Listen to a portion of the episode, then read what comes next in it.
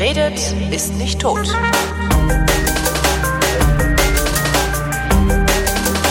Willkommen zu einer neuen Ausgabe der Wissenschaft mit Florian Freistetter und mit Holger Klein. Ich würde ja gerne erzählen, was ich heute gesehen habe, aber wir müssen ja wie immer anfangen. Was gibt's Neues aus dem Weltall? Uh, äh, äh, einiges, glaube ich, ist passiert. Also es, es gab irgendwie diesen Merkur-Transit und es gab irgendwie genau. gestern die Riesenstory mit den 1248 neu entdeckten Planeten. Mhm. Also äh, die eh auch interessant ist, aber halt nicht wie üblich nicht ganz so, so wie sie vermittelt worden ist. Steht, ne? Nee, sie ist viel interessanter als in der Zeitung steht. Oh. Und das, was in der Zeitung steht, ist erstens nicht das, was passiert ist und zweitens nicht das, was interessant ist, meiner Meinung nach. Äh, erstens nicht das, was passiert, zweitens nicht das, was interessant ist. Okay, kapiert. Hm? Was, was ist denn passiert und was ist interessant? Also, es geht um eine wissenschaftliche Arbeit, die den offiziellen Titel trägt False Positive Probabilities for All Kepler Objects of Interest. Und äh, das sagt schon mal, was es eigentlich ist. Also es geht da, es kommt das Wort Entdeckung nicht vor, da kommt das Wort Planet nicht vor. äh, wie gesagt, also es, es geht. Super.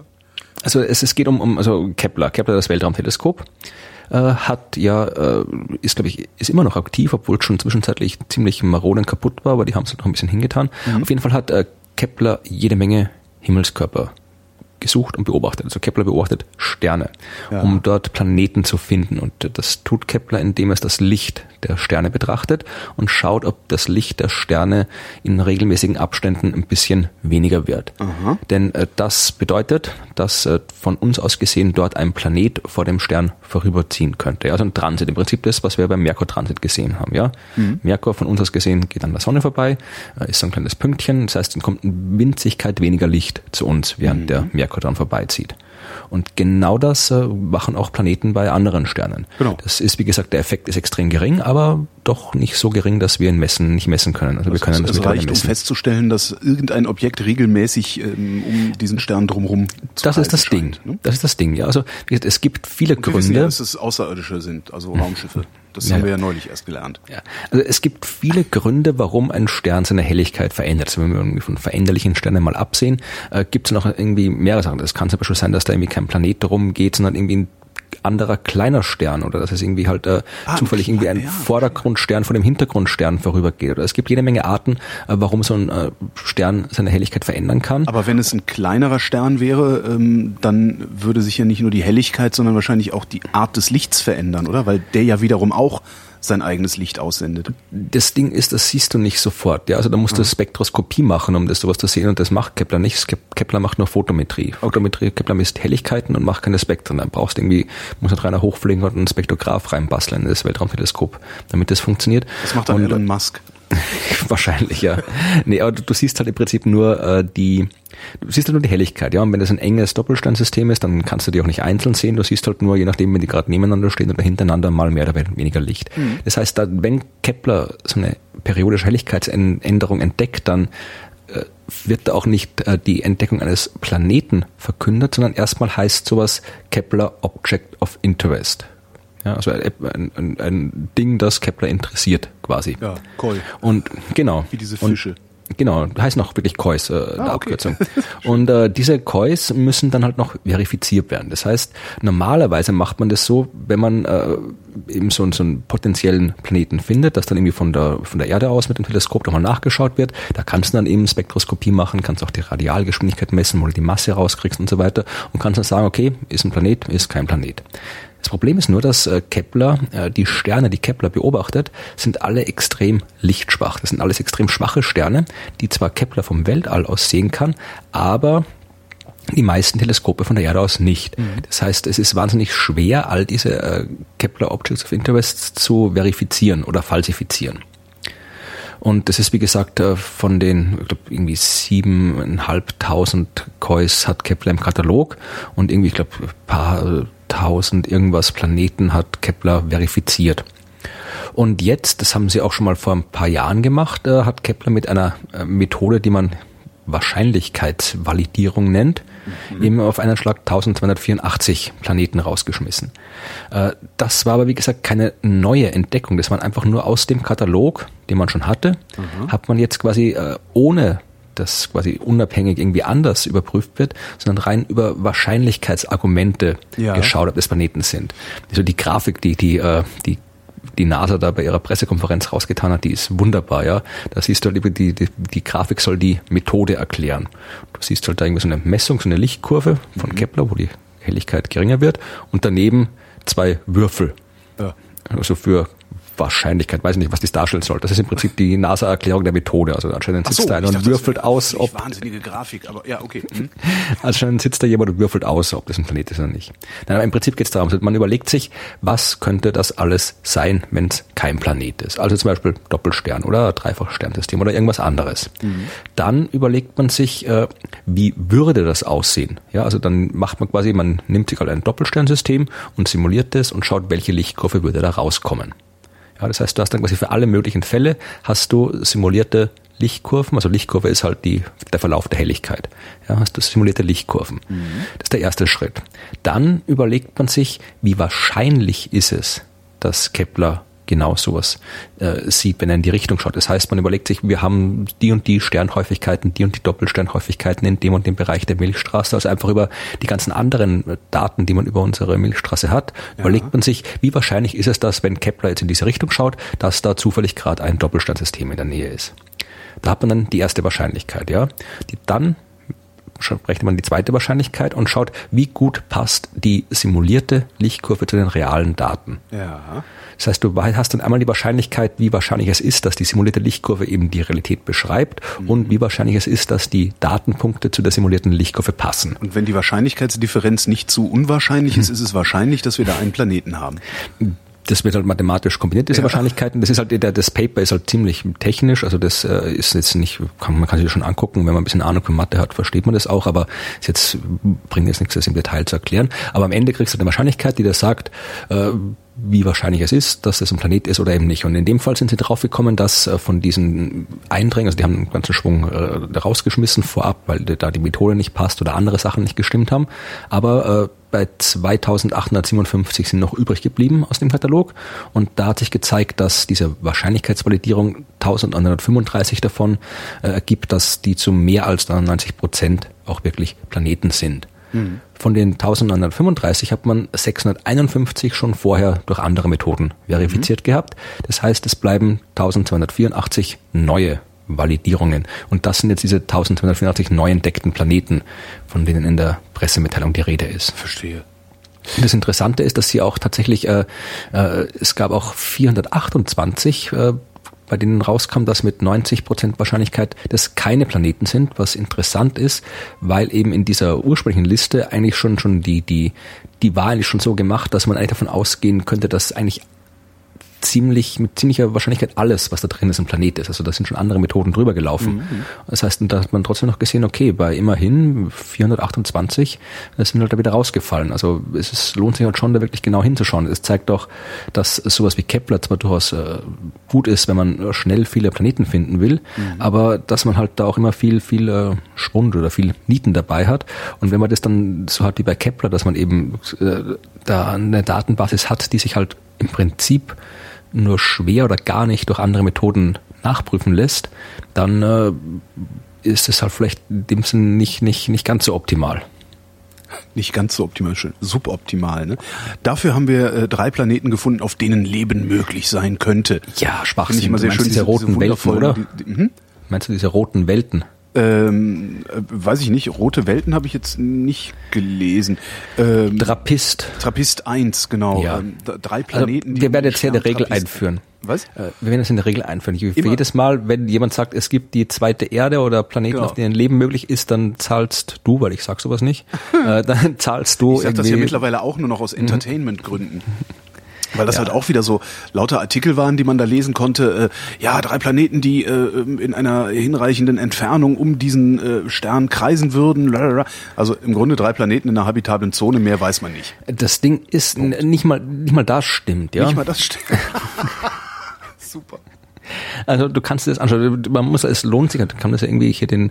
Ich hätte gedacht, dass wenigstens ne, habitable Zone und jetzt können wir ja mal gucken. Also das gab in irgendeiner Meldung stand dann halt auch dabei, dass die Astronomen ganz ganz happy sind, weil ähm, dieser Stern Trappist äh, so klein ist, äh, dass es irgendwie einfacher sein soll, zu gucken, ob diese Planeten tatsächlich eine Atmosphäre besitzen und was für eine. Wie gesagt, ich kann den, den äh, etwaigen mithörenden Wissenschaftsjournalisten einmal empfehlen, äh, die Papers zu lesen, die ja. die Wissenschaftler geschrieben haben, weil da steht wirklich das drin, was interessant ist. Die Pressemitteilungen kann man durchaus auch lesen, aber da steht halt nicht immer das drin, was wirklich auch Sache ist, weil da vielleicht irgendwie dann irgendwie ein, ein, ein über, überengagierter äh, PR-Mensch da vielleicht ein paar Sachen reingeschrieben hat, die nicht stimmen. Um mal wieder Und, zitiert zu werden. Ja. Hm. Genau, also in dem Fall, also es geht halt, äh, in dem Fall Trappist äh, ist ein Teleskop, ein belgisches, das steht in Chile und die haben Sterne beobachtet. Unter anderem ist in dem Fall ein sehr, sehr kleiner Stern, so klein, dass er schon fast an der Grenze zu einem braunen Zwerg ist. Also das ist wirklich so ein äh, kleiner kann ein Stern kaum mehr werden, bevor er aufhört, ein Stern zu sein. Mhm. Und äh, der hier, also die Planeten, die drei Planeten, die man gefunden hat, die sind diesem Stern extrem nahe. Also ist der Trappist 1b und 1c. Äh, der eine braucht eineinhalb Tage für eine Runde, der andere braucht zweieinhalb Tage für eine Runde. Ja. Also die sind wirklich extrem nah. Was jetzt nicht so dramatisch ist, wenn es rein um die, die Temperatur geht, weil der Stern eben extrem klein ist und auch ein extrem kühler Stern ist. Mhm. Also von den Temperaturen, äh, wie gesagt, man kann, die haben es auch ausgerechnet, die sogenannte Gleichgewichtstemperatur.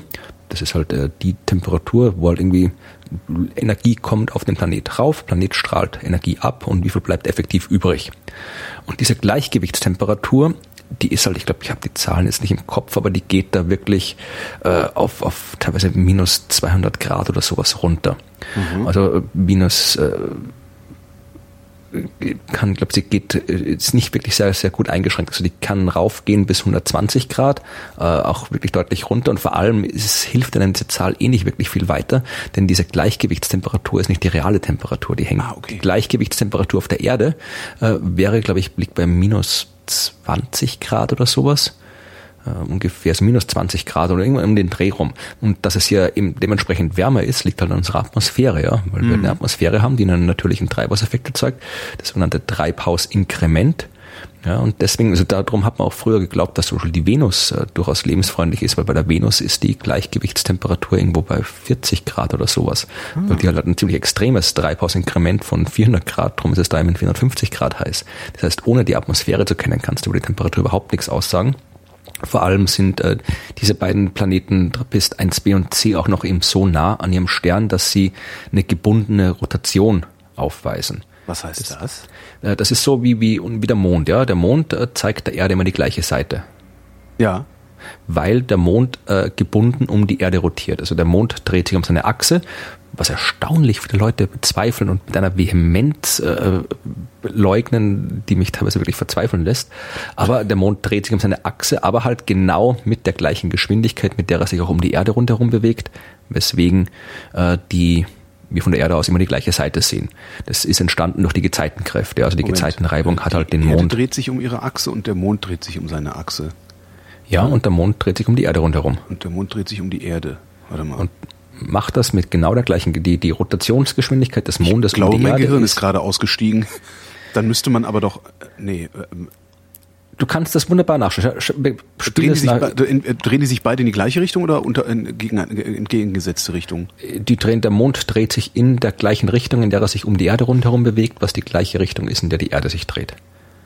Äh, äh, mach, kann, mach, mach alle, alle, die zuhören, alle, die zuhören, alle, die zuhören, alle, die zuhören jetzt hier und ja. das auch nicht verstehen, hören Sie jetzt kurz meine Erklärung an, drücken dann auf Pause und machen das Experiment, das ich erklärt habe. Und okay. du kannst das irgendwie nach der Show machen. Ja. Also du brauchst dafür zwei Personen. Mhm. Ja, eine Person ist die Erde, die mhm. andere Person ist der Mond. Beide stellen sich auf, irgendwie zwei Meter voneinander entfernt, sodass sie sich genau gegenseitig ins Gesicht schauen. Dann beginnt die Person in der Mitte, also in der Mitte bei zwei Personen gibt es keine Mitte, die Person, die die Erde ist, äh, ah, ich hab's. beginnt sich um ja. Hm? sich um, um seine eigene oder ihre eigene Axt zu drehen und äh, die Person, die den Mond spielt, probiert um die Erdperson herumzugehen und dabei immer in das Gesicht der Erde zu schauen und wird feststellen, dass das nur dann geht, wenn sich die Mondperson auch um ihre eigene Achse dreht. Ja. Ich habe das gerade mit, mit Fäusten gebastelt. Ja, weil wenn der Mond sich nicht dreht, dann würdest du nämlich nicht immer die gleiche Seite sehen. Stimmt. Ja, ja wie gesagt, das, ich habe da einen Artikel geschrieben, ich habe das einmal, wie weil ich so oft gefragt wurde, habe ich das halt wirklich erklärt äh, in einem Artikel, habe auch schöne Bilder gemacht und alles. Und äh, das ist irgendwie, das, das haben sich jetzt im Laufe der Zeit irgendwie an die 500, 600 Kommentare angesammelt von Leuten, die wirklich mit so einer Vehemenz die, die Tatsache leugnen, dass der Mond sich um seine eigene Achse dreht. Die erzählen, ja, aber das ist irgendwie keine echte Rotation, das Rotationszentrum ist irgendwo anders. Äh, das ist, ich verstehe nicht, warum das vielleicht so extrem aufregt, dass der Mond sich um seine Achse dreht. Ich wollte gerade fragen, warum, warum sind die so? Also warum können die nicht einfach hinnehmen, dass es Menschen gibt, die äh, äh, sich das angucken und also die, die in der Lage sind und die Werkzeuge haben, sich das anzugucken und darüber sinnvolle Aussagen zu treffen? Äh, gesagt, vor allem kann es das ja auch wirklich extrem leicht nachvollziehen. Das ist ein Experiment, das mache ich öfter, wenn ich irgendwie in Schulen oder Kindergärten äh, Vorträge halte. Das kann, wie ein kleines Kind kann das im Experiment nachmachen und verstehen, warum das so ist. Mhm. Also wirklich nicht nur irgendwie anstrengen, sondern wirklich verstehen, warum das so ist. Aber wie gesagt, ja, also die Tatsache, dass es so ist, ist eben die gebundene Rotation und die ist von der, das bei dir oder bei mir? Das war bei dir, dich kommen sie holen. Ich, ja, ne, bei mir, um mich ist es nicht mehr schade, also da hm. machen die sich keine, nicht mehr die Hände schmutzig. Ja. Äh, vielleicht kommen sie jetzt schon wieder die Mondrotationsleute. das ist die Mondrotationspolizei. Nee, aber das wird auch die, auch die Gezeitenkraft verursacht, weil die Gezeitenkraft der Erde, das wirkt ja nicht nur der Mond mit der Gezeitenkraft auf die Erde, sondern auch die Erde auf dem Mond und mhm. viel stärker, weil die Erde viel größer ist. Und äh, diese Gezeitenreibung sorgt halt dafür, dass die, die der Mond macht die Erde, die Erdrotation im Laufe der Zeit immer langsamer durch die Gezeitenreibung und die Erde hat die Rotation des Mondes immer langsamer gemacht, bis sich genau in dieser Zustand eingestellt hat. Und das passiert eben auch bei Sternen und Planeten, wenn die Planeten den Sternen extrem nahe sind. Mhm. Und das passiert eben bei Trappist 1, B und C. Und äh, die zeigen halt dem Stern immer die gleiche Seite, was heißt, dass es auf dieser Seite, die dem Stern zugewandt ist, verdammt heiß ist. Und auf der anderen Seite, auf der ewige Nacht herrscht, verdammt kalt ist. Also man geht eigentlich davon aus, dass äh, Himmelskörper oder Planeten mit einer gebundenen Rotation nicht wirklich geeignet sind für Leben. Bleibt Trappist 1d, der äußerste Planet, der äh, ist äh, weit genug weg, also auch nicht so weit weg wie andere, ich weiß gerade, die Umlaufzeit weiß ich gerade gar nicht, sind glaube ich irgendwie 10, 20 Tage, aber der ist weit genug weg auf jeden Fall, dass der nicht äh, eine gebundene Rotation hat mhm. und äh, könnte theoretisch eine Temperatur haben, die angeht. Die maximale, die maximale Gleichgewichtstemperatur von Trappist 1D ist 7 Grad Celsius. Mhm. Also das ist eher so ein bisschen maßmäßig, vermutlich liegt sie ziemlich weit drunter. Und äh, das Problem ist, dass man halt bei Trappist 1D nicht wahnsinnig viel weiß über diesen Planeten. Ja, also man hat, weiß nicht, wie groß der Planet ist. Äh, der kann irgendwie deutlich größer als die Erde sein, der kann ein bisschen kleiner als die Erde sein. Die Temperatur schwankt, wie gesagt, also über den einen Planeten, wo theoretisch Leben möglich sein könnte, äh, wenn viele andere Bedingungen erfüllt sind, dann äh, muss man halt irgendwie den, den Planeten noch viel genauer kennenlernen. Also mhm. man weiß halt über den Planeten nichts. Also in dem Fall hat man irgendwie drei Planeten entdeckt bei einem Stern, von denen zwei mit an sicher grenzender Wahrscheinlichkeit keine lebensfreundlichen Bedingungen haben und der letzte Planet theoretisch welche haben könnte, wir es aber eh nicht wissen, auch nicht wissen können, weil wir die Instrumente nicht haben, um das zu wissen. Noch nicht. Es dauert noch. Es gibt auch bei diesem Artikel viele, viele andere Dinge, die interessant sind und weswegen es gut ist, dass man das weiß, aber halt äh, die Sache mit dem Leben ist ja. halt, das ist zwar, ich weiß zwar nicht, warum die, die Zeitungen sich alle, muss es doch auch langsam mal Fahrt werden, ständig ja, immer nur ja, eine komplette Wissenschaft und, und, über kurz oder lang einen neuen Planeten brauchen. Ja, aber die, das ist doch komplett sinnlos, das Argument. Also das ist irgendwie, das ist irgendwie Auswandern auf einen anderen Planeten als Zivilisation, das ist doch lächerlich. Also das, das, wusste, das funktioniert sowieso nicht. Und äh, ich finde es halt immer ein bisschen seltsam, dass man wirklich eine komplette Wissenschaftsdisziplin auf ein einziges Wort, ein einziges Ergebnis reduziert. Also die komplette Exoplanetenforschung nur auf, wo ist die zweite Erde? Alles andere interessiert, zumindest die, die der Artikel schreiben drüber, scheint niemanden zu interessieren. Dabei gäbe es halt wirklich äh, durchaus Dinge, die interessant sind und die man auch entsprechend interessant darstellen kann, wenn man sich ein bisschen Mühe gibt. Und äh, vielleicht scheitert es daran, dass sich da keiner die Mühe geben will. Aber es gibt so viel Interessantes in der Exoplanetenforschung und wir werden die zweite Erde schon finden. Wenn es die gibt, dann muss man doch irgendwie das nächste Jahrzehnt warten, bis die neuen Teleskope fertig sind und dann findet man das Ding auch, wenn es da ist. Aber wie gesagt, das ist, die Astronomen existieren nicht nur, um irgendwo Aliens zu finden. Das ist nicht, äh, machen wir zwar auch, gehört auch zu unserem Job, aber wir machen auch andere Sachen. Die sind auch interessant. Kommen wir zu erfreulicheren Dingen. Äh, ich war heute Morgen im Helmholtz-Zentrum Geesthacht bei Hamburg. Mhm. Ähm, auch schon mal. Also in Geesthacht, nicht in Hamburg. Und, ah. und die haben, total cool, die haben ein aufblasbares Planetarium. Ja, das ist aber jetzt nicht so neu. Also. Ich habe das noch nie vorher gesehen. Ich war total fasziniert davon. Und die benutzen das für eine PR-Kampagne. Ähm, zumindest momentan benutzen sie es für eine PR-Kampagne, weil ähm, es gibt jetzt gerade ein, äh, ein Experiment. Das geht im Juni, wird es vonstatten gehen. Zehn Tage im Juni werden sie unter anderem mit einem Zeppelin über der Ostsee stehen ähm, also mit einem, mit einem Motorsegler über der Ostsee fliegen, mit einem Zeppelin über der Ostsee stehen und mit Schnellbooten unterwegs sein, mhm. um Wirbel zu vermessen. Ähm, und zwar gibt es in den Ozeanen ja die, die großen äh, Wirbel, also sowas wie den Golfstrom, ne, der so einmal äh, praktisch am Rand des Atlantiks so lang äh, fließt. Mhm. Ähm, von diesem, von diesem großen Wirbel äh, spalten sich kleinere Wirbel ab. Ähm, jetzt hat dieser, dieser Golfstrom ist ja viele tausend Kilometer groß, die kannst du mit einem Satelliten beobachten. Diese kleineren Wirbel, die sind so bis 500 Meter groß ungefähr, die kriegst du mit dem Satelliten nicht mehr beobachtet, weil der Satellit nur einen Kilometer auflösen kann. Ähm, und äh, jetzt haben sie vor, ich weiß gar nicht, ist dann alles in der Sendung, die ich da heute auch aufgenommen habe in Gestacht.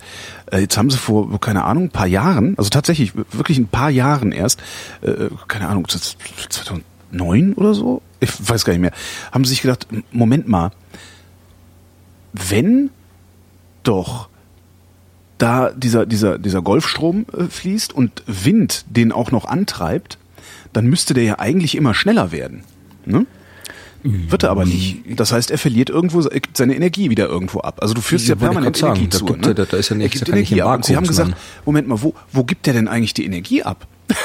und haben dann halt diese, diese kleineren Wirbel gesehen und haben am Rand der kleineren Wirbel noch kleinere Wirbel und, und äh, wie heißt es? Ganz so? Fische, die haben die Energie gefressen. Genau. Und, und, und noch kleinere Wirbel gefunden und sowas. Und das ist jetzt irgendwie ein riesig neues Forschungsfeld äh, mit ganz vielen neuen selbstgebastelten, ähm, selbstgebasteltem Forschungsgerät, um diese Wirbel, die dann auch wirklich nur so sechs, acht Stunden existieren und sich dann auflösen. Also irgendwo geht die Energie hin, mhm. ähm, die sich dann auflösen, um die zu vermessen. Das ist sehr, sehr spannend. Also wird dann der ich glaube, übernächste Resonator oder sowas.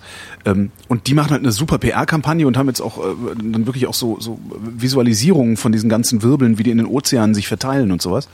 Ähm, und das machen sie halt über einen Vorfilm, also einen zehnminütigen Vorfilm, der im Planetarium läuft. Und um den vorzuführen, den Film, haben sie halt auch dieses Aufblasplanetarium hinten im Garten stehen. Ich habe mich echt gefreut, wie ein kleines Kind heute, als ich da rumgelaufen bin. Ja, die habe ich schon öfter gesehen auf diversen so mhm. Astronomie, Messen und sowas. Also das gibt's halt, man kann sich halt irgendwie nicht, gerade für, für Schulen oder sowas, eine Veranstaltung kann sich halt nicht jeder irgendwie ein komplettes Planetarium leisten. Das ja. ist halt, äh, steht auch nicht überall rum. Genau. Also zumindest irgendwie hier, hier im Osten, Ostdeutschland ist es schon so, dass die meisten Schulen, die größeren Schulen haben noch wirklich so kleine Planetarien, eigene mhm. Planetarien, aber anderswo ist das schon gut, wenn man sowas sehr, sehr schick. Also das wird auch, glaube ich, nochmal eine interessante Forschung werden. Ähm, weil die wundern sich halt ständig über irgendwelche Sachen. So, warum sind eigentlich im Zentrum dieser Strudel mehr Algen? Äh, wie kommen die da hin? Was machen die da? Ähm, und so. Das ist, das ist echt ganz lustig. Ja. Ja, nee, wollte ich nur erzählen. Also ich habe jetzt ein, ähm, ein Dingens. Planetarium, ein, ein aufblasbares Planetarium gesehen.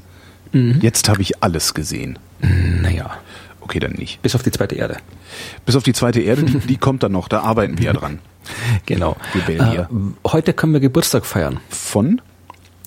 Äh, von etwas, was am 11. Mai 1916 passiert ist. Am 11. Mai 1916, am 11. Mai 1916. Was ist denn am 11. Mai 1916 passiert? Irgendwas mit Krieg? Jetzt googelst du wahrscheinlich heimlich. Nein. Äh, irgendwas mit Krieg wahrscheinlich auch, aber da war ja Krieg gerade. Aber Eben. Äh, das ist in den Annalen der Physik passiert. In den Annalen der Physik? Ja. Was ist denn da passiert? Um Himmels Willen, Florian, was ist denn in den Annalen der Physik passiert? Annalen der Physik ist eine, eine Fachzeitschrift. Ach so. das was du schon gedacht hast. Nee, aber ich dachte so, ich wusste nicht, dass es eine Fachzeitschrift ist. Annalen, ich weiß gar nicht so genau, was das Annalen, das Wort Annalen bedeutet. Es ist halt immer im historischen Kontext benutzt. Ja, ich weiß nicht, keine Ahnung, so heißt halt die Fachzeitschrift, weiß jetzt auch nicht genau. Jedenfalls, äh, es wurde da am 11. Mai 1916 ein Artikel veröffentlicht und zwar einer von Albert Einstein. Oh. Und zwar im Wesentlichen seine allgemeine Relativitätstheorie. Ah. Das heißt, die feiert heute 100, 100 Jahre Geburtstag. Mhm. Also für alle, also wir nehmen gerade am 11. Mai äh, 2016 diese Sendung auf. Ähm, genau. Also wie gesagt, man Heute kann das natürlich nicht mehr veröffentlicht kriegen. Ja, man kann das halt auch wieder irgendwie, irgendwie äh, kannst du verschiedene, verschiedene Daten nehmen, wo du es feiern kannst. Also er hat irgendwie schon mhm. letztes Jahr im November, glaube ich, am 23. November 2015 war das 100-jährige Jubiläum, wo Einstein quasi im Prinzip seine, seine, seine Theorie schon präsentiert hat bei einer Konferenz mhm. bei der Preußischen Akademie der Wissenschaften. Äh, jetzt ist sie halt veröffentlicht worden, also jetzt vor 100 Jahren ist sie dann veröffentlicht worden. Also es gibt halt immer Sachen, die man feiern kann. Aber wie gesagt, man kann die, die allgemeine Relativitätstheorie, die ist gut genug, dass man sie auch öfter feiern kann. Genau. Wie war das? Große Massen verändern die Zeit, große Geschwindigkeit verändert die Zeit. Geschwindigkeit ist je, das mit der Geschwindigkeit. Immer für Doofe, ne? Also, nee, also das Ding ist, äh, das, man könnte damit anfangen, sich zu fragen, warum äh, die eine Sache spezielle Relativitätstheorie und die andere allgemeine Relativitätstheorie. Du, Florian. ja. Warum heißt die eine Sache eigentlich spezielle Relativitätstheorie und die andere äh, allgemeine? Ja, also die spezielle Relativitätstheorie, das ist eben das, was Einstein schon 1905 gemacht hat. Da haben wir die Feierlichkeiten, die großen schon versäumt. Da war 2005 das Einstein-Jahr.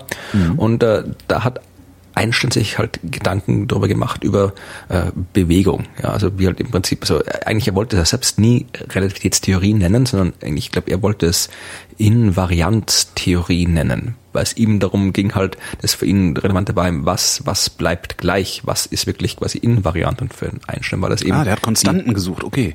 Für ihn war das quasi im Prinzip die Lichtgeschwindigkeit. Also mhm. das, das Problem war ja, dass du halt äh, jede Menge äh, Probleme hattest, dir zu überlegen, das klassische Beispiel, ja, also irgendwie was, wenn du irgendwie auf dem, äh, auf dem Zug sitzt und mit der Taschenlampe leuchtest, äh, mit welcher Geschwindigkeit bewegt sich das Licht? Und damals haben sich alle gedacht, okay, das muss dann halt so schnell sein, wie Licht ist, plus mhm. die Geschwindigkeit des Zuges. Äh, das kann, das hat dann einmal schon gezeigt, dass das eben, wenn er das eben wirklich konsequent umsetzt, dass das dann halt zu allen möglichen Paradoxien führt. Und äh, vor allem hat man auch nie so eine veränderte Lichtgeschwindigkeit gemessen. Egal, was man gemessen hat, es kam immer raus, Licht ist gleich schnell. Und auch alle theoretischen Arbeiten, die es gab, Maxwells äh, berühmte Gleichungen und so weiter, haben auch gesagt, Licht hat die und die Geschwindigkeit und zwar die Geschwindigkeit nicht in Bezug auf irgendwas. Weil normalerweise musst du immer bei der Geschwindigkeit sagen, in Bezug auf was ja. du dich so schnell bewegst. Und äh, bei den Maxwell-Gleichungen kam eben einfach nur raus, Licht ist so schnell. Fertig. Und Einstein hat gesagt, okay, wenn das äh, so ist, dann akzeptieren wir das einfach und sagen, Licht ist immer gleich schnell. Mhm. Egal in Bezug auf was. Und jetzt ist Licht eine Geschwindigkeit. Eine Geschwindigkeit ist Weg pro Zeit. Mhm. Wenn es die Geschwindigkeit immer gleich bleibt, also nicht ändert, dann muss sich logischerweise was anderes ändern. Wenn ich mich jetzt schnell bewege und äh, die Geschwindigkeit immer gleich, also in Bezug auf das Licht immer gleich bleibt, dann muss ich, damit ich immer, egal wie schnell ich mich bewege, äh, und ich fange anders an. Also wenn ich, egal wie schnell ich mich bewege, immer die gleiche Lichtgeschwindigkeit messen will, dann muss ich logischerweise äh, mein Zeit, meine Zeit oder meine, meine, meine Länge, Längeneinheit quasi ändern. Mhm. Mit der ich mich bewege. Das heißt, äh, ich, wenn ich mich schnell bewege, muss ich halt, äh, dann hast du, muss ich halt irgendwie meine Zeit ändern oder es muss sich eben die, die Art und Weise, wie ich Längen wahrnehme, ändern. Das sind diese ganzen Effekte, also irgendwie Längenkontraktion und, und Massenzuwachs und eben Zeitdilatation, äh, weil eben nur das, äh, es mir ermöglicht, immer die gleiche Geschwindigkeit zu messen. Ja.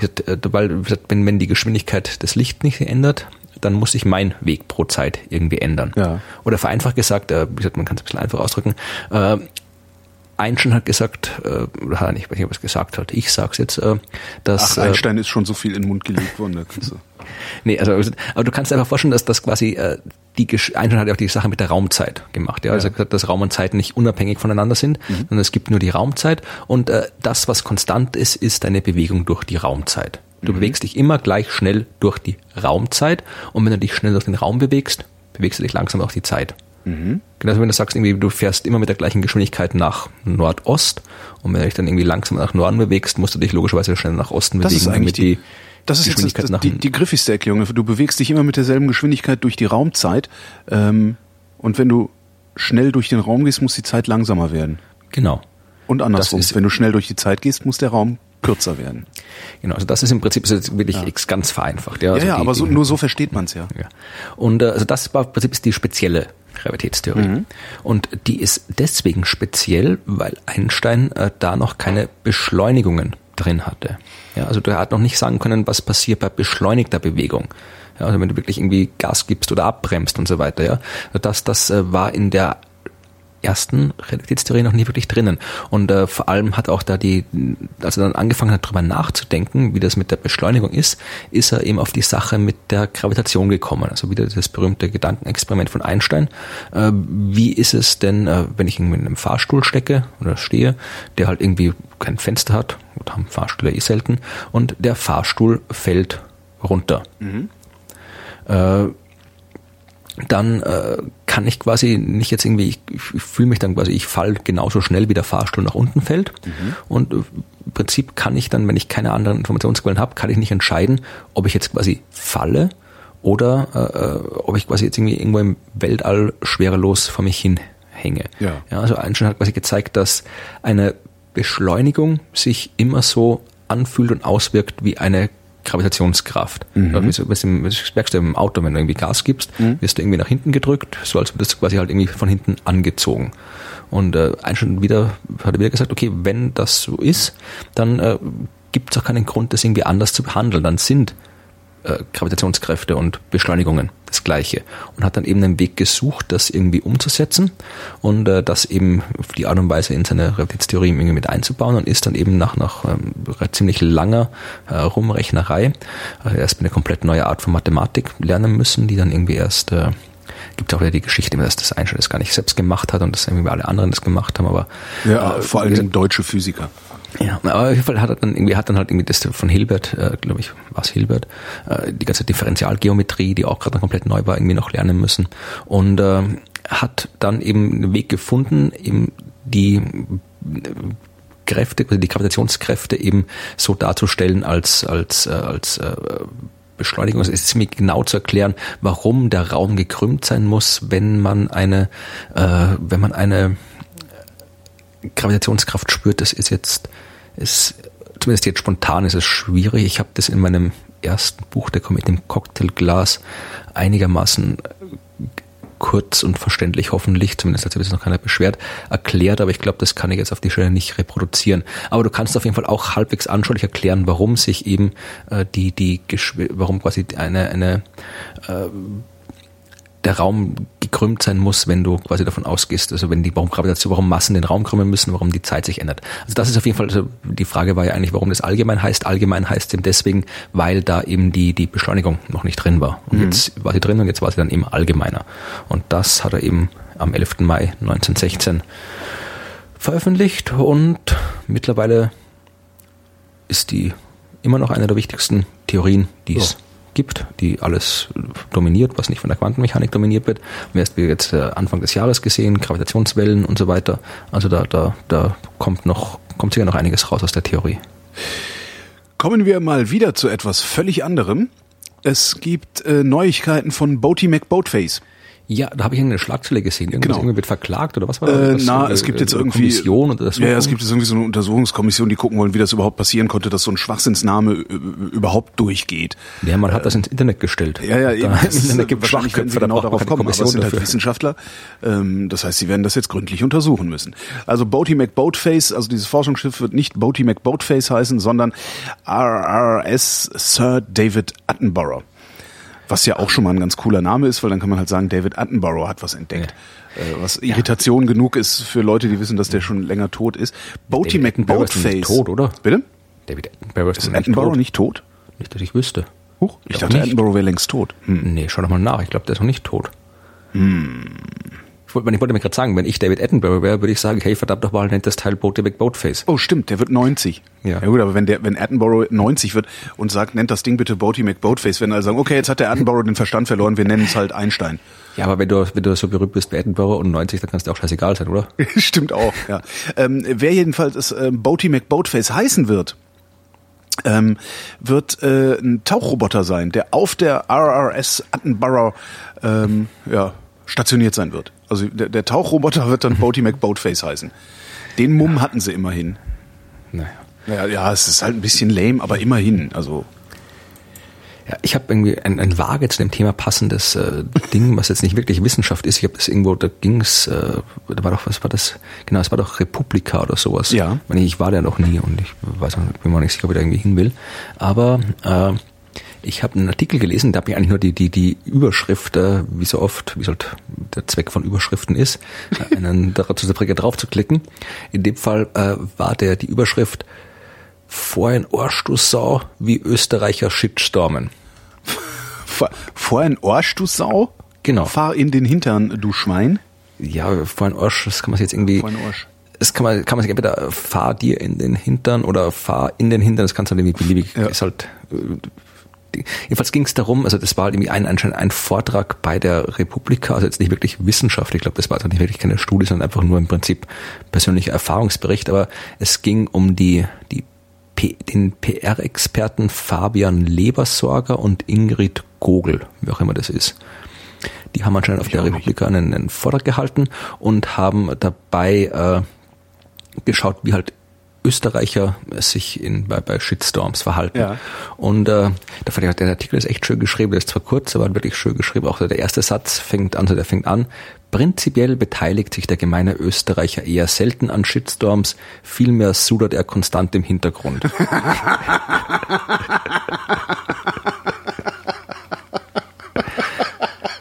Sehr schön. Ja, Warum ist denn hier so schlechte Stimmung? Da hinten sitzt ein Österreicher. so ungefähr. Nee, aber etwas, äh, Sie haben es vor allem interessant gemacht, wie das mit, mit, Umgangssprache und Dialekt ist. Ja, also wann, wann die, das halt irgendwie, wann, wann die Leute in den Dialekt verfallen und wie das irgendwie mit Shitstorms zusammenhängt. Und die meinen halt irgendwie, dass halt dann bei emotionalen Themen, äh, anscheinend die besonders tief in den Dialekt verfallen. Also dieses vorhin Arsch du Sau, das äh, kam, äh, glaub, vorhin Arsch du grüne Sau, äh, war das Zitat, das einer roten, also einer SPÖ-Politikerin gegenüber äh, geäußert wurde. Da ging es um die Idee schon länger, äh, vor, hoffentlich ist sie voll vorbei, äh, länger vorbei, die Debatte, weil irgendwie in Österreich mal irgendwie die, die offiziell die Bundeshymne geändert worden ist, weil es da irgendwie immer hieß irgendwie Heimat bist du großer Söhne und das haben sie dann irgendwann mal geändert, damit da halt irgendwie auch die Frauen drin vorkommen und nicht nur die großen Söhne. Und äh, das hat dann da, da wurde halt irgendwie die, die, die Frauenministerin damals irgendwie äh, anscheinend mit vorhin Arsch du grüne Sau beschimpft. Und äh, Vor ein Arsch, du grünes Sau. Herrlich. und äh, ja, dann irgendwie äh, hier äh, der Erdogan ist anscheinend irgendwie Fetzenschädel äh, genannt worden und äh, haben wir dann das äh, Fetzen? Was sind denn Fetzen? Ähm, Fett, na, Fetzenschädel, Fetzenschädel, also Fetzen sind im Prinzip ist, äh, naja, ge- äh, schwer zu sagen, alles, wenn du irgendwie so zerrissenes, zerrissene Kleidung, Fetzen, gibt es das nicht auf Deutsch auch? ja, ich, aber ich hätte gedacht, das heißt vielleicht was anderes. Ähm, Ja, Fetzenschädel ist halt, ja, ist halt irgendwie so auch, äh, lässt sich mal alles schwer übersetzen. So, ähm, als Österreich mal weiß man, was gemeint ist. Wie übersetze ich Fetzenschädel? Ja, halt irgendwie d- Dummkopfen habe ich das so, weiß ich nicht, ach, ach, gibt sicher irgendwo ein Österreich-Wörterbuch, wo das drin steht. Und äh, wie gesagt, hier, natürlich, was haben sie noch hier? Warte mir schon gerade, zu irgendeiner Konklusio gekommen sind oder einfach nur irgendwelche lustigen äh, Zitate gebracht haben. Äh, genau, also, äh, es kommt halt irgendwie äh, auch äh, bei, bei den emotionalen Themen anscheinend wird halt irgendwie in Dialekt verfallen und äh, wenn Österreicher in deutschen Foren diskutieren, dann äh, nehmen sie auch irgendwie im, in den Dialekt, äh, damit quasi dann auch die, die anderen anwesenden Österreicher quasi sich so ein bisschen mit ihnen solidarisieren.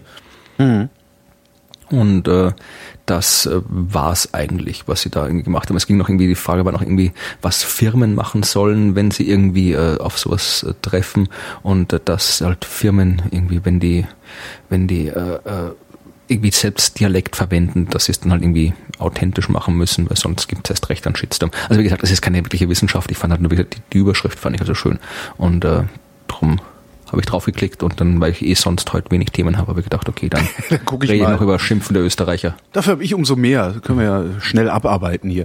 Ähm, es gab vor kurzem äh, zwei Erdbeben und zwar im April eins in Japan, Magnitude 6,2. Äh, am 16. April nochmal eins, also das am 14. war nur das Vorbeben, ähm, das war aber so stark, dass man es für ein Hauptbeben gehalten hat. Äh, das Hauptbeben kam dann am 16. April, ähm, 7,0 Magnitude. Ähm, und äh, 32 Stunden danach ähm, gab es noch ein Beben und zwar ein 7,8er äh, in Ecuador. Und äh, da gab es dann irgendwie so Spekulationen, ah, das hängt miteinander zusammen, macht man ja immer ganz gerne, ne? So gibt ja so auch so dieses, dieses äh, im Volksmund dieses Gesetz der Serie. Ne? Immer wenn irgendwo ein Flugzeug abstürzt, stürzen relativ kurz danach noch zwei andere Flugzeuge ab. Lässt sich Ja. lässt sich ex, ex post immer super konstruieren. Also du kannst halt jedes, äh, musst du mal ausprobieren, habe ich zum Spaß mal gemacht. Du kannst im Grunde jede Katastrophe, die passiert, in Zusammenhang mit den letzten zwei Katastrophen dieser Art. Das, das, das, das, Problem an der Sache ist halt auch, dass, dass halt wir halt kein intuitives Verständnis für Wahrscheinlichkeiten ja, haben. Ja, klar, das es ist, gibt das das ist Experiment. Super, super Denkstörung ist das. Es gibt auch das Experiment, wo du halt irgendwie Leuten sagst, hier, äh, sie sollen quasi Nullen und Einsen zufällig aufschreiben verteilt. Ja. Also 1, 0, 0, 1, 0, 1. Und äh, wenn die Leute das dann vergleichen mit computergenerierten Zufallsfolgen, also echten Zufallsfolgen, dann zeigt sich immer, das, was die Menschen aufschreiben, ist alles äh, viel, viel weniger zufällig, als man eigentlich denkt. Da werden dann immer vor allem, es wird schon die wenigsten kämen auf die Idee, sowas zu schreiben, wie 0, 1, 0, 1, 1, 1, 1, 0, 0, 1, 0, 0, 0, 0, 0, 1, obwohl solche, genau, eben solche äh, Blöcke Ja, klar, äh, durchaus äh, Das Gehirn, das Gehirn ist halt dazu vorkommen, da, ja. das Gehirn ist halt dazu da, äh, Struktur äh, herzustellen auf irgendeine Weise. Ne? Das ist so. ja, die ne? falsche Struktur. Also wir denken uns halt bei so einer Zufallsfolge, da muss halt wirklich, da, da darf halt keine Struktur drin sein, weil wir probieren, jede Struktur rauszutun, bringen wir halt erst recht eine eine neue Struktur rein. Und diese, diese Cluster, die dann auch, diese typischen Cluster, also auch wie man das heißt, immer jetzt, der hat irgendwie eine, der, der, der Fußballer hat eine Glückssträhne, der hat schon irgendwie vier Tore hintereinander geschossen oder der Manager ist das super, der hat das irgendwie die letzten fünf Quartalen immer Gewinn gemacht. Ja, das kann genauso gut auch irgendwie, kann genauso Zufall sein, ja, oder Börsenkurs und der ganze Krempel. Also wir, wir interpretieren in solche Häufungen extrem viel Inhalt rein, obwohl ja die allermeisten Fällen Zufall sind. Es gibt ja schon das Buch, das ich auch mal im Blog vorgestellt habe, was ich empfehlen kann, von Blodinov, Leonard Mlodinov, Gott würfelt nicht, heißt Ah, auf ja. Deutsch, wo genau das sehr ausführlich erklärt ist. Wie dem auch sei, ähm, das Geoforschungszentrum, also deutsche Wissenschaftler haben jetzt mal nachgeguckt, weil es halt hieß, oh, die hängen bestimmt miteinander zusammen.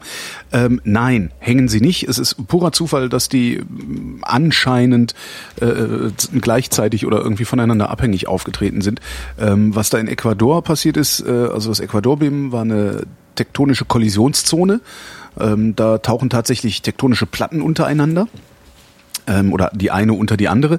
Und was in, ähm, äh, hier sag schnell, in Japan passiert ist, äh, da habe ich vergessen, wie das heißt, aber da reiben die Platten nur aneinander. Also da taucht keine, äh, keine Platte äh, unter die andere. Das heißt, die haben miteinander überhaupt nichts zu tun. Das äh, wollte ich eigentlich nur gesagt haben. Also Ja, das ist ja gerade gerade bei Erdbeben gibt es auch immer die sagen, ja, und ihr seht ja bei, jedes Mal bei Vollmond die Erde wehr, Erdbeben. wehrt sich. Ja, jedes Mal bei Vollmond gibt's ein Erdbeben. Ja, natürlich gibt's es. Es gibt halt andauernd irgendwelche Erdbeben. Und äh, durchaus auch mal, wenn Vollmond ist. Also diese ganzen Muster, die wir da immer reintun, das ist, äh, ja, das ist halt wieder, das sind wir wieder bei, den, bei, den, bei, der, bei der Wahrscheinlichkeit meiner Statistik, ja. Diesen falsch positiven Fällen von den Planeten, wo halt ein paar Planeten Planeten waren, ein paar Planeten keine Planeten waren. Man muss halt immer irgendwie bei jedem, bei allen Thesen halt nicht nur die, die, wir haben gesagt, das ist so und dann war's so, Fälle betrachten, sondern auch, äh, wie ist es mit den Fällen, wo wir gesagt haben, dass es so ist und wo es nicht so war. Und wie ist es mit den Fällen, wo es so war, aber wir es nicht gesagt haben, dass es so ist. Also diese falsch positiv, falsch negativ, falsch, äh, was gibt's noch? Äh, Richtig positiv und richtig negativ. Richtig positiv, ja, genau. Wenn du das alles nicht, wenn du das nicht alles komplett berücksichtigst, dann kannst du keine vernünftigen Aussagen über irgendwas machen. Mhm. Und das ist auch bei Erdbeben wichtig. Weil ansonsten hätte ich, ich hätte ja meine, meine, ich weiß nicht, ob ich das schon mal erzählt habe, also ich habe ja eine wunderbare Methode, um Erdbeben vorherzusagen oder beliebige Naturkatastrophen. Ja, die bitte. ist absolut immer, also jede, jede Naturkatastrophe, die in Zukunft stattfinden wird, werde ich mit dieser Methode exakt richtig vorhergesagt haben. Ja, und zwar hinterher. Nein, vorher. Vorher. Ich würde einfach sagen, äh, machst du also nehmen wir Erdbeben, Erdbeben äh, der Stärke 8, meinetwegen, Ja. ja. Morgen wird es ein Erdbeben der Stärke 8 geben. Übermorgen wird es ein Erdbeben der Stärke 8 geben. Übermorgen wird es ein Erdbeben der Stärke 8 geben. Ich, für jeden, für jedes, da, da habe ich wirklich jedes stattfindende Erdbeben abgedeckt, aber halt wahnsinnig viele falsch positive Fälle drin, womit diese ganze Methode komplett sinnlos wird. Ja, aber diese ganzen Weltuntergangshonks, die verdienen damit seit Jahren echt Ja. viel Geld. Indem Die machen jetzt genau das, ja. Also die, die suchen sich halt dann, da ist das nachträglich halt die, die richtig positiven Fälle raus und ignorieren den Rest. Genau. Und äh, das, äh, wie gesagt, Du, du musst dann halt nur für deine falsch, falsch positiven musst du dir halt nur gute esoterische Erklärungen einfallen lassen und dann hast du das Ding auch gewuppt. Genau, ja, aber Ja, ihr habt nicht fest genug dran geglaubt. Ja. Noch ein schönes Ding. Äh, Deutsche Wissenschaftler haben was gebastelt. Eigentlich wollten sie damit ähm, irgendwie Ich hoffe, morgen gibt es wirklich ein Erdbeben. was? Ich hoffe nicht, es gibt nicht morgen wirklich ein Erdbeben. Deutsche Wissenschaftler haben eine Erdbeben, einen Erdbebengenerator gebastelt. Mhm. Ähm, nee, und zwar wollten die äh, gucken, so in, in, in so, also die, die wollten ein Gerät bauen, mit dem sie äh, einfach so in der Luft, also praktisch in der Umgebung, äh, Gase ne, analysieren können. Also gucken können, was, was ist denn hier los? Und zwar eine Laserlichtschranke haben sie da gebaut für. Äh, und haben gesagt, ne, wenn bestimmte Partikel in der Luft sind, dann ähm, absorbieren die bestimmte, bestimmtes Licht von unserem Laser und dann können wir sagen, das und das und das ist da drin. Rausgekommen ist eine Laserpistole, ähm, die so aussieht wie so eine Geschwindigkeitsmesslaserpistole, also so in der Größe ungefähr mit der du messen kannst, ob der Typ im Auto gesoffen hat. Sehr cool. Super, oder? Die, die, können, die können wirklich in einem vorbeifahrenden Auto messen, ob in der Luft, die der Typ ausatmet, Alkohol ist. So. Ich überlege, ja, ich, ich, ich, ist eine coole Sache. Ich überlege gerade, ne? ob, ob das irgendwie, äh, wie das halt ist. Also, wenn du hast natürlich dann irgendwie, musst du, wenn du irgendwie einen besoffenen Beifahrer hast oder sowas, natürlich wird das das vermutlich nicht trennen können. Äh, ich frage mich, wie, wie, wie, wie genau das ist und wie das ist, wenn ich jetzt, keine Ahnung, äh, äh hier äh, Strandparty gemacht habe und dann irgendwie sind irgendwie die, die Leute irgendwie auf dem offenen Kofferraum gesessen, haben irgendwie Bier getrunken oder irgendwie ein Bier verschüttet im Auto und sowas alles. Also inwieweit und dann noch, ob es irgendwie drei Tage später mhm. ist, vielleicht auch noch irgendwie ein Biermolekül da irgendwo also äh, kann natürlich sein, aber besser als äh, einfach verdachtsunabhängig einfach mal alles rauszuwinken, nur weil jemand nee. unsicher Auto fährt. Ja, nee, aber es ist die Frage, ob dann quasi wirklich, ob du dann auch, wenn du das Ding hast, wenn es halt wirklich dann, sind wir wieder bei den falsch positiven Fällen, ob dann mhm. irgendwie 100 Leute angehalten werden und dann ist vielleicht einer dabei, der wirklich besoffen ist. Ja, das wird dann auf und diese Mautbrücken auf der Autobahn werden die montiert und dann wirst du automatisch bestraft. Ja, genau, da wirst du ja. dann geht einfach ein Loch auf unten, bumm, dann ja. ist die Brücke weg und nur wenn du nüchtern bist, geht die Brücke runter ja, ich bin gespannt, ob das man irgendwie in, in, in auch da, da, da gibt es sicherlich wieder einen, einen schönen Shitstorm. Aber hallo, das mit, deinem, Polizei. das mit deinem, äh, mit der, mit der äh, sicheren Vorhersage eines mhm. Erdbebens, das, das hat, da habe ich auch eine leidlich passende Meldung dazu. Und zwar haben ebenfalls deutsche Wissenschaftler mal untersucht, ähm, was für Auswirkungen es auf äh, dein Argument hat, wenn du innerhalb deines Vortrages bestimmte Fakten wiederholst. Einfach nur wiederholst. Mhm. Stellt sich raus, ähm, wie war das? Ich glaube, 70 Prozent der Probanden haben ihre Meinung geändert, nur deshalb, weil die gegenteilige Meinung, also die ihnen gegenteilige Meinung in dem Argument häufiger wiederholt wurde, einfach nur wiederholt wurde, einfach nur naja, wiederholt wurde. Du musst ja, du musst ja, um das, Super, das, über, das überrascht jetzt dieses Thema, du musst ja nur die Werbung angucken. Da wird irgendwie, naja, Werbung, Werbung funktioniert anders. Werbung sagt halt, äh, du musst es mindestens dreimal gesagt haben, damit es einmal gehört wurde. Ja, also ich habe das gerade irgendwie bei bei ist bei irgendeinem bei den bei den amerikanischen Podcasts hast du ja oft diese Werbespots mittendrin und das war irgendwie einer für für Uber, glaube ich, oder heißt es Uber? Uber? Ich weiß auch nicht, Uber, Uber, ja, Uber, ich nenne es mal Uber. Ja, ich wollte das, das Autodingens halt. Uber. Und das, das war echt irgendwie, da hat's irgendwie, äh, da hat irgendwie gemeint, du, das ging, du kannst irgendwie mit, mit Uber kannst du irgendwie kein, verdienst du kein, kein extra Geld, sondern du kannst mehr Geld verdienen. Und more money. Also. Ja. Und dieses more money kam in diesem Spot irgendwie 20 Mal vor, jedes dritte Wort war irgendwie more money und noch mal extra deutlich ausgesprochen. Wo ich mir auch gedacht habe, ist das jetzt irgendwie, verarscht er mich jetzt? Ist das irgendwie, Kann gut sein, dass das tatsächlich, oder sonst irgendwas. Also, äh, ich habe keine Ahnung. Ich, das kann gut sein, dass das so, eine, so, ein, so ein Effekt auslösen soll, wobei ich allerdings glaube, dass wenn du in einem Vortrag 20 Mal mehr Geld sagst, äh, dass das dann irgendwie viel zu plakativ ist. Also, aber ich würde mal vermuten, dass wenn du einen fünfminütigen Vortrag hältst oder sowas, um äh, ein Publikum von irgendwas zu überzeugen und du den Sachverhalt, den du eigentlich hinterher von diesen Leuten positiv dargestellt haben willst, also was weiß ich, bei einer Abstimmung oder sonst irgendwie was, diesen Sachverhalt vielleicht auch mehrfach anders formulierst, aber immer wieder diesen einen Gedanken praktisch in deren Köpfe pflanzt, dann äh, ist die Wahrscheinlichkeit sehr, sehr groß, dass die Leute in deinem Sinne entscheiden werden. Okay, dann müssen wir die, jetzt die, die Podcast entsprechend umstrukturieren. Genau. Das, ja, müssen wir. So, ich ja, habe jetzt noch eine. Ja, ich, du, ich kann, ich kann hier noch weiter. Ich habe hier noch jede Menge, jede Menge interessante Geschichten gefunden. Zum. Beispiel wusstest du das hier? Reichtum macht asozial. Ich, das wusste ich, ja. Das ist auch so eine Binsenweisheit eigentlich. ja. ne? Je mehr Geld einer hat, desto, desto weniger sozial ist er. Amerikanische Wissenschaftler haben jetzt mal nachgeguckt. Ähm, und zwar haben die sich ähm, Umfragedaten von über 100.000 Amerikanern angeguckt und äh, festgestellt, dass reiche Amerikaner im Durchschnitt 6,4 Abende pro Jahr weniger in sozialen Situationen verbringen als arme Amerikaner. Mach daraus, was du willst. Ich, ja, ich überlege gerade, warum sie das tun könnten. Also, äh, weiß nicht, weil die geile Autos haben, mit denen durch die Gegend fahren oder so, weiß ich auch nicht. Zugekokst oder sonst irgendwas. Oder ich genau, die, die liegen zugekokst im Keller. Ja, apropos zugeguckst, äh, Song Contest ist doch bald. Äh, ja? Und äh, du bist ja schon ganz aufgeregt. Ja, ich, ich kann kaum an mir halten. Also ich habe mich auch gerade ein bisschen eingenässt. Nee, ich habe auch, wie gesagt, das war auch eine der Meldungen, die ehrlich nicht wirklich Wissenschaft ist, weil ich halt gerade zufällig gefunden habe. Äh, es gab in, in, in äh, Schweden, in Stockholm, Ja. äh, eine Mini-Konferenz an der Stockholmer School of School, äh, School of Economics, äh, wo sich Wissenschaftler und Praktiker, was immer auch Praktiker sind, Heilpraktiker. Äh, es haben sich äh, Wissenschaftler und Praktiker der Frage gewidmet, wie der europäische Song Contest zur europäischen, europäischen Einigung beitragen kann. Äh, eine Bilanz der Teilnehmer allein durch seine schiere Existenz kreiere der Song Contest das Gefühl einer europäischen Identität unter den Zuschauern und Künstlern.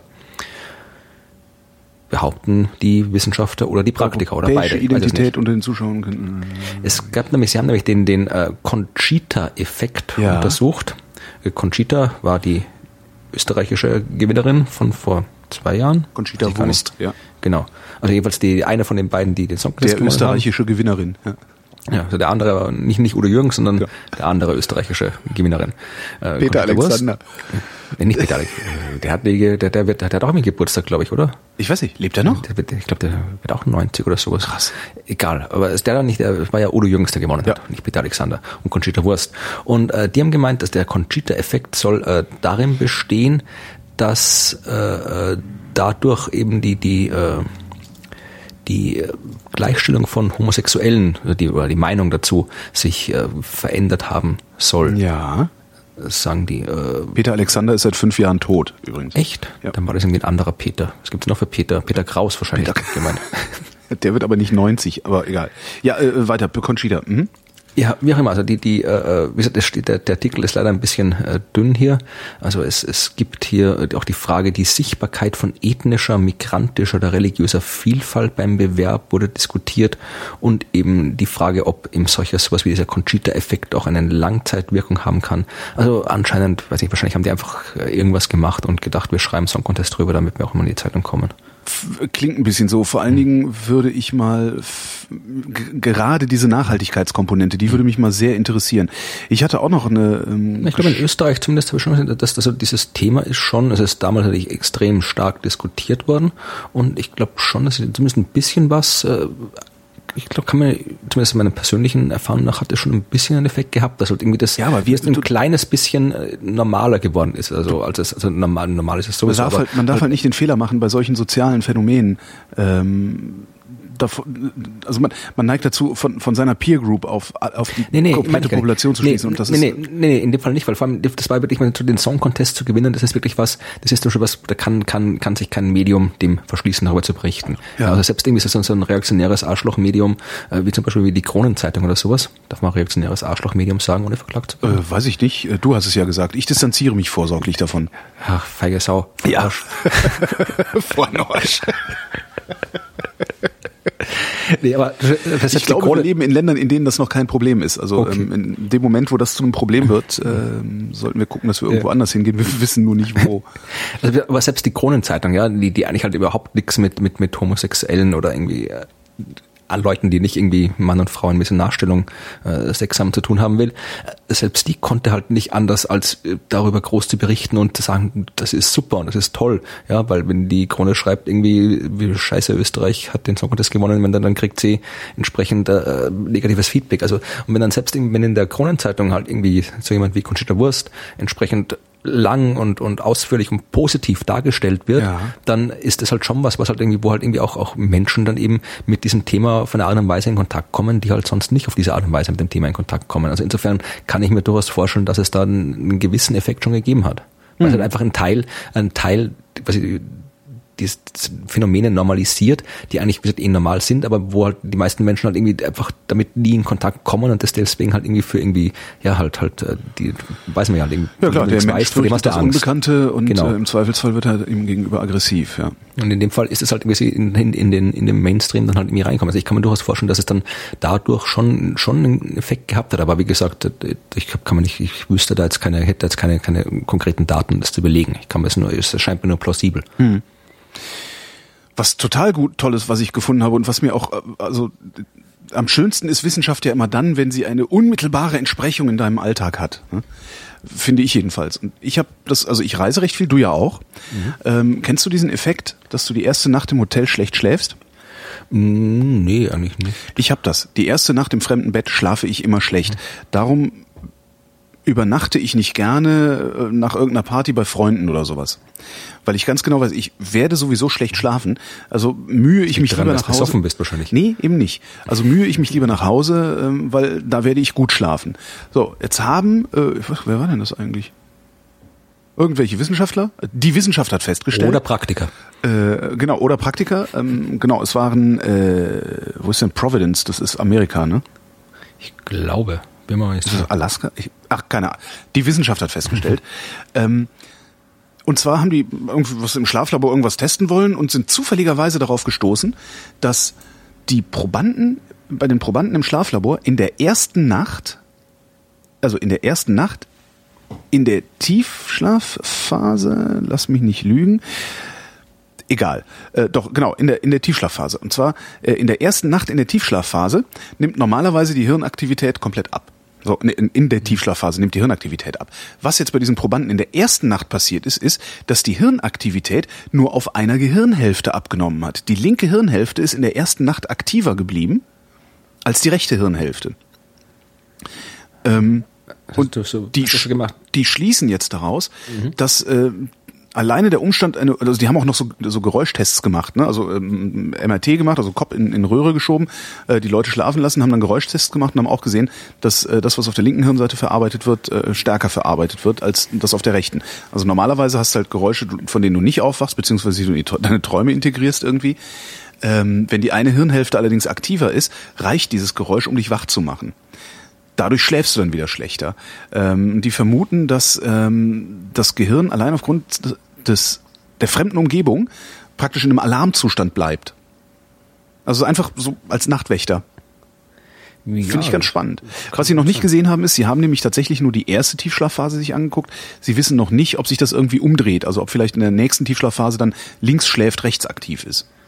Aber alleine dieses zu wissen, okay, ich bin nicht verrückt, ja, sondern es scheint einen Mechanismus im Gehirn zu geben, der dafür verantwortlich ist, dass ich in der ersten Nacht in einem fremden Bett nicht gut schlafen kann. Finde ich total angenehm.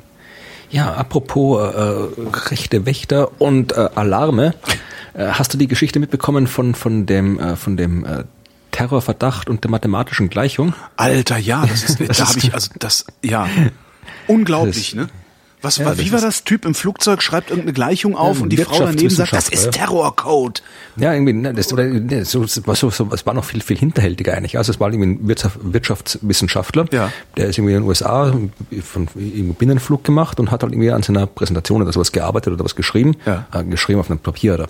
Und seine Sitznachbarin, die hat, äh, dass man nichts gesagt, die hat gesagt, sie, sie, sie ist krank und äh, fühlt sich krank und soll das, die, die, der Flieger soll zum Terminal zurückgehen. Also die sind anscheinend doch nicht gestartet gewesen. Ah, okay. Oder vielleicht waren sie gerade gestartet, soll zum Terminal zurückgehen und hat ja dann äh, den Behörden dort gesagt, ja, da ist irgendwie da ist ein dunkelhaariger, vollbärtiger Ja. Sitznachbar, der einen terroristischen Geheimcode verfasst, woraufhin der Typ natürlich aus dem Flieger gezerrt wurde. Wie man überhaupt, der, also, ja.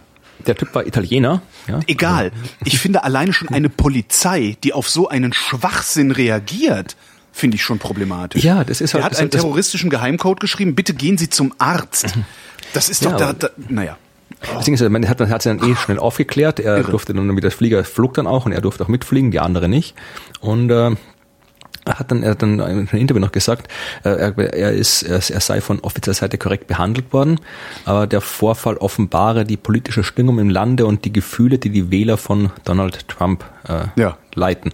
Also halt irgendwie, das halt, das halt, äh, ja, das ist, das ist halt, wie gesagt, der, äh, du hast halt irgendwie, irgendwas ist nicht so, wie es es sein soll und dann, bumm, sofort irgendwie wird nicht drüber nachgedacht, sondern äh, sofort äh, wird's halt irgendwie wie, vollkommen überzogen reagiert. Ich habe dann auch bei den diversen Leuten bei Facebook, gerade die Wissenschaftler in meiner Das, ich finde, ich finde das haben es gab, es gab vor kurzem ja schon mal so eine Meldung, dass eine Frau ähm, auch dafür, die hat auch dafür gesorgt, dass das Flugzeug irgendwie eine Zwischenlandung macht oder sowas, weil sie, weil sie irgendwie den Flugbegleitern gesagt, ich krieg's leider nicht mehr genau zusammen, ähm, sie fühle sich durch einen Typen, der so terroristisch aussieht, bedroht. Ja. Das, das ist doch, sag mal, wie hysterisch sind wir denn eigentlich? Also das, das Ja. ist doch irgendwo, wo, wo, wo, wo soll denn das mal enden? Ich meine, ernsthaft, Das Ding du, ist, äh, nur weil du einen Bart hast und was aufschreibst, was, was die Dummsau neben dir nicht versteht, äh, knasten sie dich dann irgendwann ein. Es ist halt, das Ding ist halt ein bisschen, es ist halt, es ist halt so eine, so eine komplett selektive Hysterie, weil wenn ich jetzt mich raussage, wenn ich jetzt gefällt mir sehr gut, so nennen wir die Sendung. Aber wenn ich jetzt irgendwie zum Beispiel jetzt irgendwie hier zur, zur Polizei gehe und sage, hier, Entschuldigung, ich bin jetzt irgendwie mit dem Fahrrad durch die Gegend gefahren und ich fühle mich von den ganzen Autos da draußen bedroht, wo, wo, wo ich durchaus auch irgendwie äh, durchaus äh, reale genau, Belege kann, dann, dann, dann sperren sie mich ein, ja, und Ja. Nicht die Autos, ja. Weil halt irgendwie das ist halt, äh, Autos sind vollkommen normal, vor denen hat man keine Angst. Aber sag irgendwas, wie gesagt, wie, die Zahl der Autotote durch, durch, durch im Straßenverkehr ist äh, x-mal, wie auch immer hoch x ist, x-mal höher als die Toten durch Terrorismus. Ja. ja also dass da, das Ja, gibt aber ich glaube, wir haben vermutlich 3000 Verkehrstote jedes Jahr. Äh, Verkehrstote passieren fast ausschließlich durch Automobile. Ähm, und wie viele Terrortote haben wir hier im Jahr? in Deutschland Ja. wir haben keine, ich weiß nicht, war da überhaupt Ja, doch, irgendwas? die von, naja, rechts, rechtsradikale, also rechtsextremer ja, Terror. das sind, das das besorgte Bürger, das zählt ja nicht, das ist ja kein Achso, Terrorismus. stimmt, besorgter Bürger ist ja kein Terrorismus, genau. Genau, genau. Ich darf es ja nicht Nazis nennen. Aber ist, nee, ich wollte was ich noch erzählen, wollte, Ja. die Wissenschaftler in meiner Facebook-Gemeinschaft, äh, Gemeinschaft, wie heißt denn das bei Facebook? Fe- Community-Gemeinschaft. Community, Freundesliste, wir haben ja die, die Typen auf Facebook halt, Ja. die ich ja meistens ja nicht kenne. Aber die, die ich erkannte, die Wissenschaftler haben halt auch darüber diskutiert über den Fall. Und einer war da gemeint, ja, na, er hat irgendwie auch mal so ein ähnliches Problem gehabt, also nicht ganz so schlimm, aber der war halt Teilchenphysiker. Und äh, da gibt's also äh, in der Teilchenphysik gibt's Jets. Ja. Ja, also Jets sind halt irgendwie Ströme von Teilchen, die halt entstehen, wenn du mit zwei Teilchen aufeinander schießt, Mhm. dann äh, gehen halt so Ströme von Teilchen links und rechts weg, das sind die Jets. Ja. Und er hat halt irgendwie eine, eine Präsentation geschrieben über Jet Collisions, Mhm. was dann auch die, die Sitznachbarin kurzfristig ein bisschen irritiert hatte, dass er da im Flieger sitzt und was über, über Jet Collisions arbeitet. Das ist halt die, die das, das ist wirklich so dieses, das ist halt im Grunde ist das so eine Spitzelmentalität, die die Leute langsam aber sicher entwickeln. So dieses, ne, if you see something, say something. No, don't. If you see something, first think. Ne? Also das ist so, so also wir, wir verlieren unser Wohlwollen, habe ich das Gefühl, sondern der andere ist immer eine Bedrohung. Ja. So, und sobald der andere irgendetwas macht, was ich nicht verstehe, ist die Bedrohung um Größenordnungen stärker. Ähm, ich wüsste gerne, wie man diesen Schwachsinn deeskalieren kann. Ich wüsste das wirklich gerne, weil die tun mir alle nix. Ja? Wie, wie du schon sagtest, Autos, die auf der Straße fahren, die sind wirklich gefährlich. Ja? Leute telefonieren mit dem Handy, Leute schreiben SMS, dass nichts passiert ständig ist eigentlich ein Wunder. Ähm, da, es passiert ja ständig was. es Wenn irgend, wenn das irgendwo anders, in irgendeiner anderen Sparte so viele Menschen äh, draufgehen würden pro Jahr, dann würde ständig was passieren. Also, wie gesagt, Ja, wenn das, wenn das in einer anderen, in einer anderen Branche wäre, wenn so viele Leute bei Flugreisen äh, zu Schaden kommen würden und das nicht nur sterben, sondern ähm, auch, auch einfach nur verunfallen, äh, wie im Straßenverkehr, dann wären Flugreisen verboten. Ja, aber sag einmal, schlag einmal vor, irgendwie, dass das hier irgendwie in Deutschland irgendwie eine, eine, auf der Autobahn eine Geschwindigkeitsbeschränkung eingeführt wird Ja. und sofort irgendwie hast du wieder einen Shitstorm. Vorhin Das ist, das ist echt völlig grotesk. Ich verstehe überhaupt nicht, was, also gibt es mit Sicherheit auch Arbeiten drüber, über diese, diese Art, ähm, ja, Risiken falsch zu bewerten, beziehungsweise auch einfach hinzunehmen. ne? Es ist ja letztlich eine, eine politische Entscheidung, und zwar eine individuelle politische Entscheidung, ähm, sich von Autos das Leben schwer machen zu lassen. Wir Ja, könnten ja auch anders. Ne? Wir könnten ja auch sagen, wir machen die Städte jetzt ähm, äh, innerorts Tempo 30. Tut ja ist, niemandem vielleicht weh. auch, ne? ist auch vielleicht auch aus politischer Sicht irgendwie einfacher, jetzt irgendwie ein Problem, das nicht existiert, äh, so aufzublasen und den Menschen Angst zu machen. Ja. Weil wie gesagt, irgendwie vor, vor Terrorismus in Deutschland, äh, Ja. das ist halt was so selten ist. Wie gesagt, die Leute in, im Irak oder sowas, oder die Syrien, die haben ein bisschen Angst vor Terrorismus haben, weil da geht jede, jede, jede Woche eine Bombe hoch. Aber hier in Deutschland ist das nichts, vor dem man auch gut ist- Angst haben muss. halt und äh, deswegen muss man als Politiker auch nichts dagegen tun. Genau, Wenn du den Leuten Angst vor Autos dass, machst, dass das, was die da reden, ähm, diese Sicherheit, äh, dieses ganze Sicherheitsgerede, diese Sicherheitsesoterik, die da stattfindet, im Prinzip Symbolpolitik ist, weil sie reden nur über Sicherheit, wenn es um Dinge geht, an denen sie sowieso nichts drehen können und an denen sie auch nichts drehen müssen. Genau, und wenn sie den Leuten jetzt irgendwie, wenn sie jetzt die gleiche Hysterie jetzt vom Straßenverkehr, die, die ah, machen wir ja nicht Hysterie, sondern einfach nur das Problem halt realistisch darstellen würden, Ja. dann, dann müssten sie, wenn diese Angst quasi mal äh, vorhanden ist, müssten sie doch was dagegen tun. Ja. Und dann hast du halt wie die, dann, dann Das hast du sind die ja Arbeitsplätze hängen da ja an. Genau, ja, ja. Fett macht doof. Okay. Sie haben ähm, deutsche Wissenschaftler haben festgestellt, äh, dass wenn man zumindest Mäusen, also das Mausmodell ist ja äh, sehr beliebt, äh, wenn man Mäusen fettreiche Nahrung zuführt, ähm, senkt die nach drei Tagen die Aufnahme des Blutzuckers im Gehirn. Ähm, das heißt, die, die, die fettreiche Nahrung macht, dass sich irgendwas äh, an der Blut-Hirn-Schranke anlagert. Ähm, Fett vermutlich. Fett, Fett vermutlich, äh, so dass es, so dass die Glucose dann nicht mehr ins Gehirn kommt. Ähm, wenn man die Mäuse dann weiter mit fettreicher Nahrung füttert, dann gleicht das Gehirn das irgendwie wieder aus. Aber weil das Gehirn egoistisch sei, würde es das auf eine solche Weise ausgleichen, dass äh, dein Insulinspiegel sich die ganze Zeit erhöht. Es sagt nämlich dann die ganze Zeit, mehr Zucker, gib mir Zucker. Du musst viel mehr Zucker essen. Ähm, das heißt, du isst dasselbe Fett wie vorher, was eigentlich das Gehirn ähm, ähm, hat hungrig werden lassen. Dann sagt das Gehirn, iss mehr Zucker, damit ich äh, nicht hungern muss. Dann isst du mehr Zucker. Dadurch erhöht sich dein Insulinspiegel und dann kriegst du irgendwann Diabetes. Fandst du, Ja, das hat dich jetzt runtergezogen, ne? Ja, ja, ich, ich, ich, ich vor allem kriege ich jetzt Hunger. Irgendwie schon an nichts mehr. Das Abendessen-Zeit kommt schon bald. Also, Aber ich habe doch noch Musik mitgebracht. ach ja, die, die grauenhafte Musik. Die, nein, das ist keine grauenhafte Musik, das war ja nur die, der Test eben. Ähm, Und zwar äh, haben britische Wissens- Wissenschaftler ähm, ein Musikstück äh, äh, rekonstruieren können, beziehungsweise, wie es der Artikel sagt, der tausendjährigen akustischen Vergessenheit entrissen.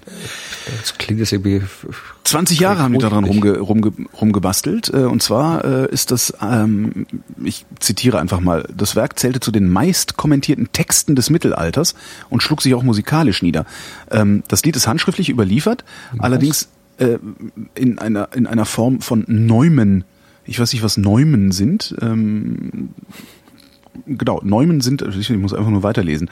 Also schriftlich und äh, zum Text wurden Neumen notiert und die geben einen Hinweis darauf, wie das zu singen, wie dieser Text zu singen ist. Und das ist irgendwie das Wissen darum, äh, das ordentlich aufzulösen, ist verloren gegangen. Und was sie halt gemacht haben, ist, äh, sie haben äh, ja rekonstruiert, rekonstruiert, rekonstruiert und haben ähm, ein Manuskript aus dem 11. Jahrhundert gefunden. Und äh, das bezeichnet als musikalischen Stein von Rosetta. Rosetta Stein, kennst du, ne? Ja, ja, klar, natürlich. Äh, hat dann geholfen, die Hieroglyphen zu entziffern. Ähm, und ja, jetzt haben sie 90 Prozent dieses Musikstücks rekonstruieren können. Und ich habe hier mal was vorbereitet, mein lieber Florian. Das Musikstück hört sich so an.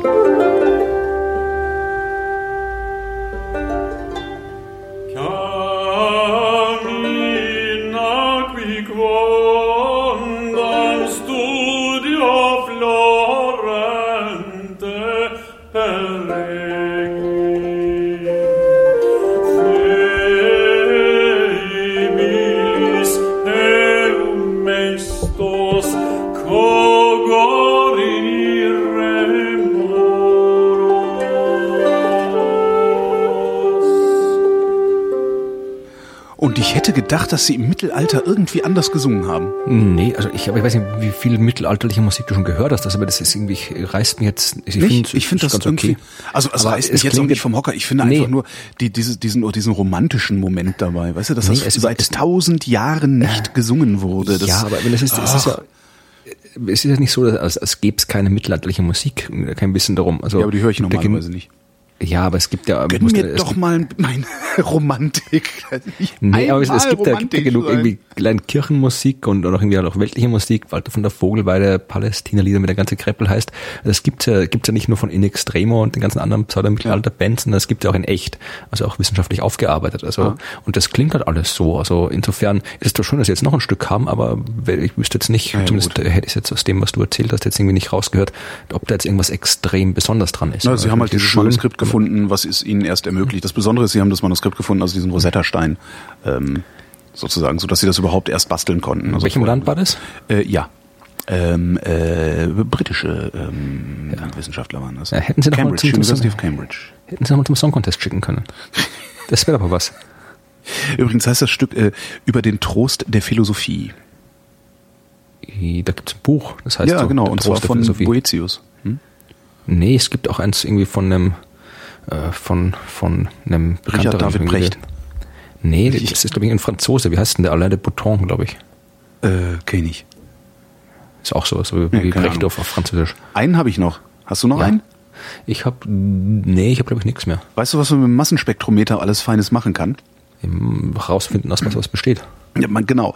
Man kann einen Massenspektrometer nehmen und die Atem, äh, die Abluft eines Kinosaals da durchleiten und dann kannst du im Massenspektrometer sehen, ob der Film spannend oder lustig ist. Und ob sie besoffen waren, vermutlich auch. nee, dazu nimmt man ja Laserkanonen. also das ist ganz cool, oder? Die haben, ähm, haben halt geguckt, äh, Wie gesagt, wenn alle gekotzt haben verändert sich die Atemluft, wie, also wie verändert sich die Raumluft durch äh, Atmung, Schweiß und so? Äh, wie verändert sich die Raumluft, wenn äh, lustige oder traurige oder spannende Szenen gezeigt werden? Und den größten Unterschied können sie halt feststellen in der Raumluft, wenn es spannend ist und wenn es lustig ist. Also da ist die Diskrepanz Das am werden wir größten. doch gleich ein, ideal für die nächsten, für die nächsten wissenschaftlichen Konferenzen, das so live zu installieren. Dann hast du immer so, so, so ein Ding, was umblinkt, irgendwie so langweilig, Genau, langweilig, Sie haben langweilig. Angst. genau. Oder hier, das ist, wenn es langweilig ist, dann irgendwie, wenn es fünf Minuten langweilig ist, muss der Vortrag abgebrochen werden. Ja. Aber ich, ich, ich finde es cool. Vielleicht kann man da auch noch irgendwie was draus machen, das dann auch äh, eine bestimmte Emotion induziert, wenn man andere Raumluft einleitet. Das finde ich ja auch nochmal ganz lustig. Ja, gibt es, ich meine, das sind wie Pheromone und so ganzen Krempel, das, da gibt es doch schon genug Forschung drüber, Ja. glaube ich. ja, das war jetzt meine letzte Meldung. Ja, ich habe, wie gesagt, ich habe nicht mehr viel. Ich Ja, dann. nicht- Gar nichts mehr. Ja, dann äh, danke ich bis hierhin für das Gespräch. Ja, ich auch. Und euch danken wir für die Aufmerksamkeit.